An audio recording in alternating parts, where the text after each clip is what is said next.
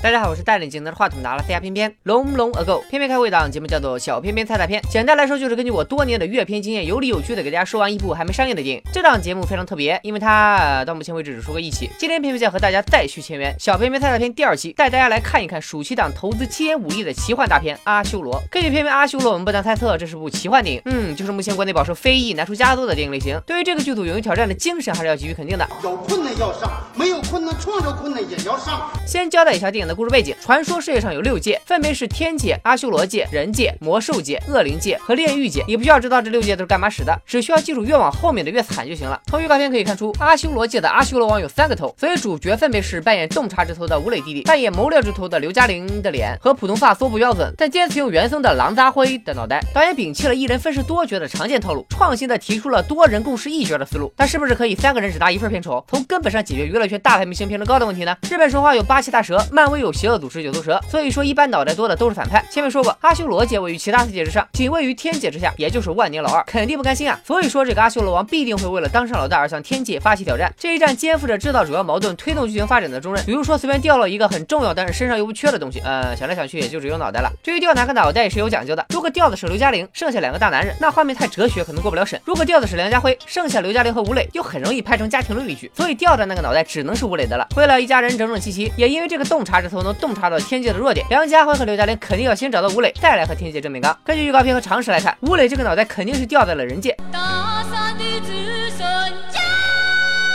官方原话是，他转世变成了一个快乐的牧羊人。此时，吴磊的人设一定是淳朴善良，并且绝对把自己是三分之一个阿修罗王这档子事儿忘得干干净净。按照近年来国产奇幻电影的基本原则，片方绝对不会放过用萌宠圈粉的机会。于是半路送给了吴磊一个万圣节礼物——南瓜精。萌宠也不是随便拿的，他还有一系列如科普世界观、搞笑、煽情、救男主、稳住故事线之类的演出任务。一般在这个时候，阿修罗王的手下也差不多该找到吴磊了。对，就是这个炮灰，再一顿洗脑把吴磊带回了阿修罗界。毕竟这小伙子曾经是个王者，肯定在阿修罗王宫里好酒好肉伺候着。你们想想，一个穷苦孩子突然被带到了纸醉金迷的欲望之界，这得对他的世界观造成多大的冲击？哎，怎么越说越像变形记啊？真香！哎呀，梁家辉和刘嘉玲也差不多该出场忽悠吴磊归队了。像什么咱们团队业务能力强，发展前景好，个人能力可以得到最大的提升这种话，吴磊估计很蒙圈。不是说好了大城市很难找工作吗？怎么自己一来就内定大老板了呢？阿修罗王也应该在这个时候公布潜规则啊，不是，呃，公布吴磊的身份，他就是阿修罗王的三分之一。整这么一出，吴磊肯定更蒙圈了。狗血八点档都不敢这么编。为了让吴磊信服，阿修罗王势必要来一场震我国风、扬我国威的实力展示，例如随便试个巴拉的小 魔法，把反抗他们的人变成怪物啥的。顺便还和吴磊同步了一下工作计划，告诉他只要回归阿修罗界就能干趴天界，称霸六界。而回归的方式很简单，你把脑袋拔下来按我们身上就可以了。放心吧，三分钟无痛换头，今天手术，明天就能上班。作为一个三观端正的快乐牧羊人，吴磊心说老子醒了你得血，盘算着该怎么逃跑。你们想啊，吴磊现在还是个弱鸡人类，如果正面刚肯定刚不过，所以掐指一算，十有八九七十二该好人队登场了。然后双方人马噼里啪啦一顿打，吴磊在自己萌宠南瓜精的帮助下趁场逃走。梁家辉和刘嘉玲作为本片官方唯一认证的大 boss，要是连区区一个快乐的牧羊人都控制不了，岂不是很没面子？所以肯定派了一大帮小弟围追堵截。通常好人队里有一个和男主差不多年纪的女孩，不仅是个王者，各种保护男主，还是男主的官配 CP。这个人就是张艺尚饰演的丹尼利斯坦格里安啊，不对，是反叛军领袖华蕊。吴磊不但是个快乐的牧羊人，还是个快乐的小画家。他做梦老梦见一个美女，白天就画了下来。你们猜对了，这个美女刚好跟华蕊一毛一样。而华蕊作为反叛军组织的领袖，誓死保护一种叫天珠的东西，还要杀掉阿修罗王掉落在人界的头。从预告片里可以看出，这两样都被吴磊给占了。这不巧了吗？这不是。